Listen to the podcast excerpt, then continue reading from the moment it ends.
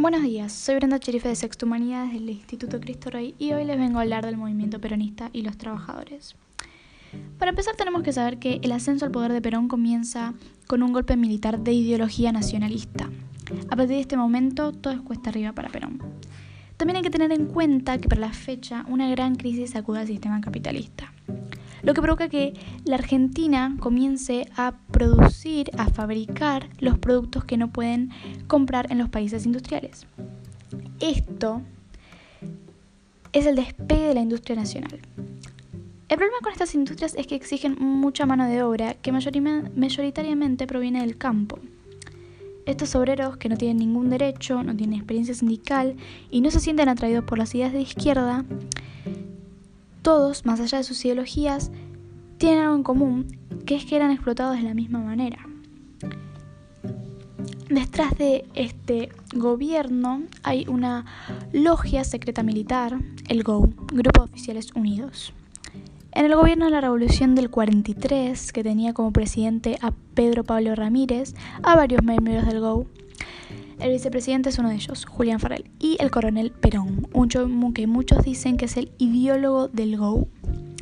Para el GO las masas obreras no pueden seguir siendo explotadas ni marginadas políticamente, porque pueden ser captadas por el comunismo. Perón, cada vez más protagonista de esta historia, es nombrada es nombrado a cargo del Departamento Nacional del Trabajo, al que transforma en Secretaría de Trabajo y Previsión. Un año más tarde de que llegan al poder, ocurre el 15 de enero un terremoto que destruye la ciudad de San Juan con más de 7.000 muertos y el 90% de sus edificaciones son destruidas.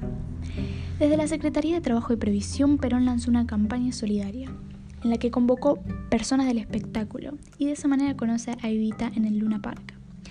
Mientras que todo esto sucede, que el Perón está con sus campañas solidarias, Estados Unidos fuerza a Argentina para que defina su posición ante la Segunda Guerra Mundial.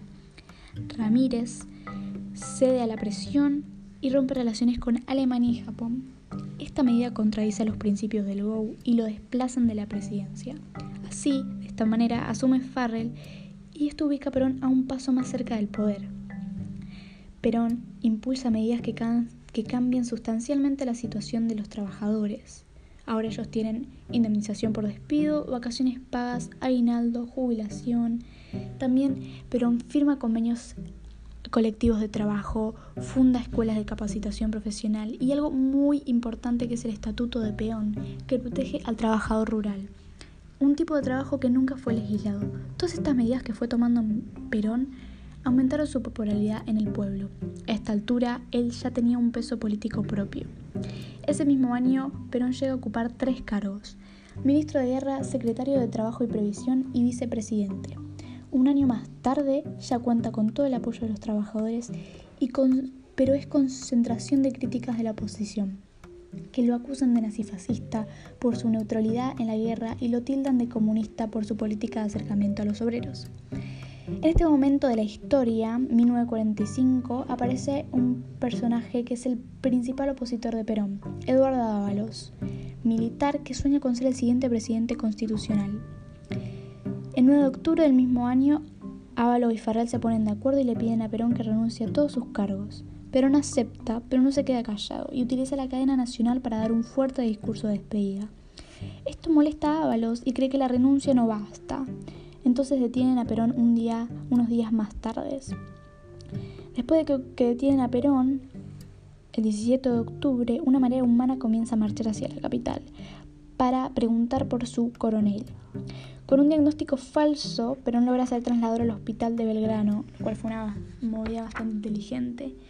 Y en este momento aparece otro personaje importante de la historia, que es Héctor Lima, que busca también, es un opositor de Perón, pero que busca que Farrell y Perón ambos abandonen el gobierno para entregarle el poder al, presidente de la Corte Suprema, Juan Álvarez. Juan Álvarez tiene un proyectado un gabinete integrado mayoritariamente por hombres de la oligarquía.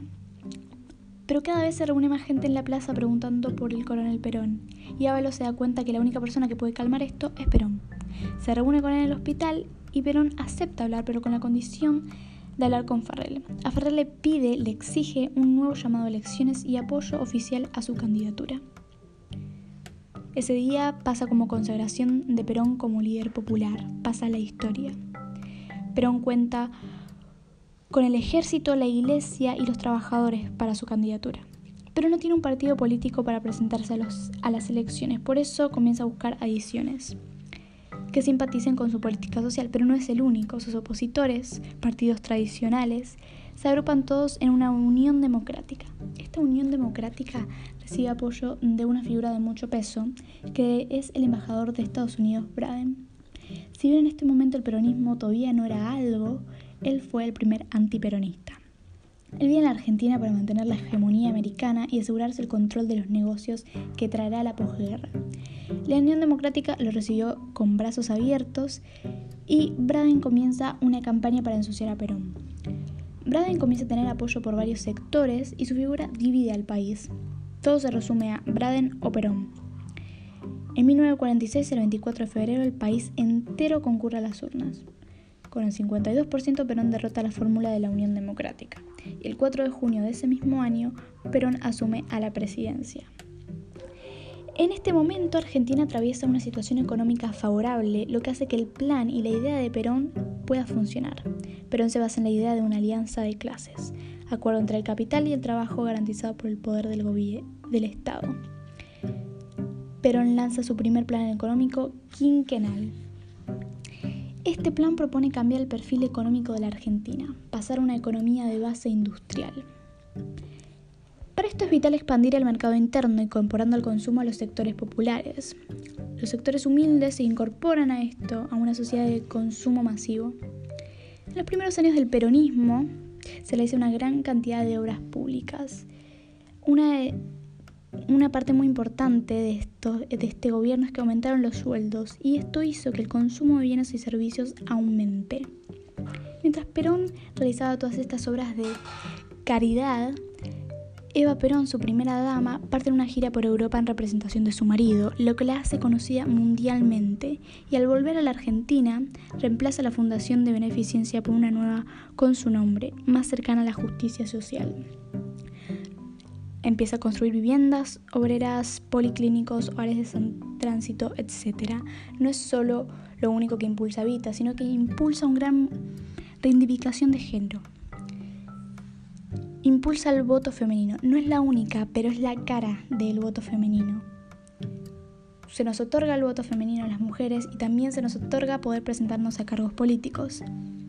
Evita crea una nueva rama del peronismo, el Partido Peronista Femenino. Volviendo a Perón, en 1949 propone una reforma de la Constitución, algo polémico, que contenga los tres primeros principios básicos doctrinarios del peronismo. Esta reforma tiene una intencionalidad política, una cláusula para la reelección, que es aprobada, y Perón se relanza una nueva campaña electoral.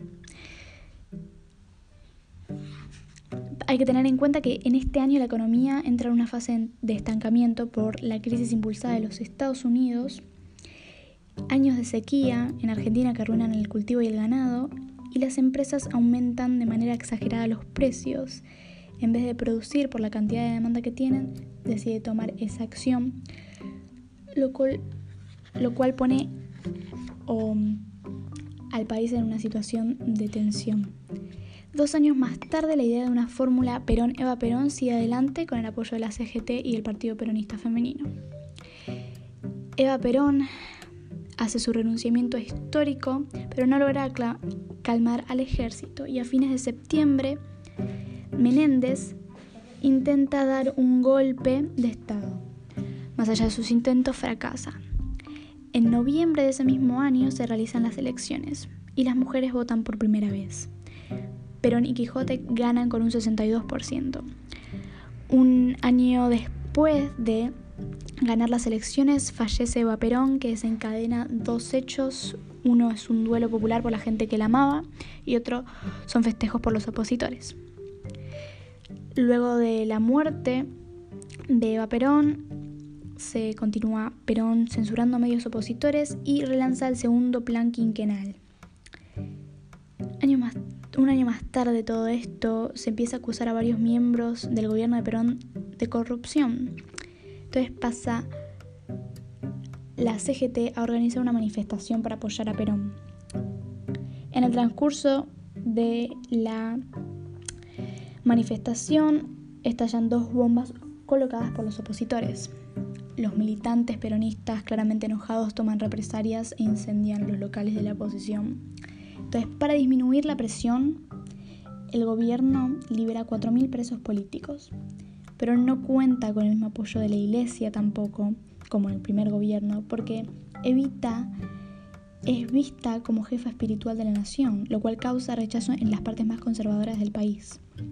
La crisis se intensifica cuando Perón lanza un par de medidas que afectan los intereses del episcopado.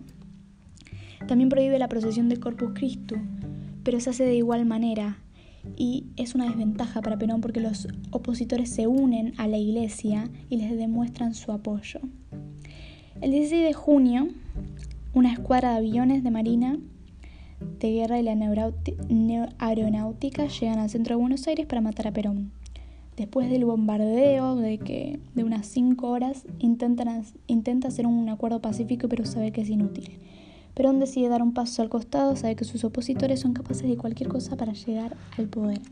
De esta manera comienza el largo exilio de Perón.